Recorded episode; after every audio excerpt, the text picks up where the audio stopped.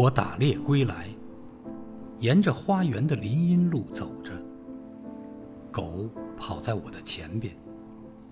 突然，狗放慢脚步，蹑足前行，好像嗅到了前边有什么野物。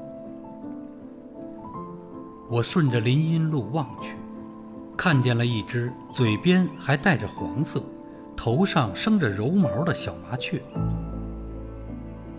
风猛烈地吹打着林荫路上的白桦树，麻雀从巢里跌落下来，呆呆地伏在地上，孤立无援地张开两只羽毛还未丰满的小翅膀。我的狗慢慢向它靠近。忽然，从附近一棵树上飞下一只黑胸脯的老麻雀，像一颗石子似的落到狗的跟前。老麻雀全身倒竖着羽毛，惊恐万状，发出绝望凄惨的叫声，接着向露出牙齿、大张着的狗嘴扑去。老麻雀是猛扑下来救护幼雀的，它用身体。掩护着自己的幼儿，但它整个小小的身体因恐怖而站立着，它小小的声音也变得粗暴嘶哑，他在牺牲自己。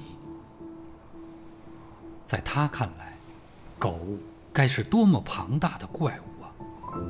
然而，他还是不能站在自己高高的、安全的树枝上。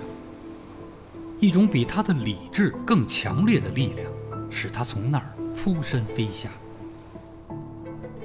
我的狗站住了，向后退了退，看来它也感到了这种力量。我赶紧唤住惊慌失措的狗，然后我怀着崇敬的心情走开了。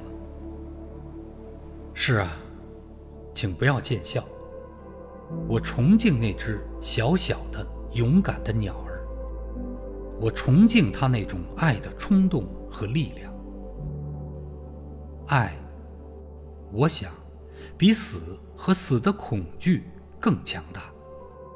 只有依靠它，依靠这种爱，生命才能维持下去，发展下去。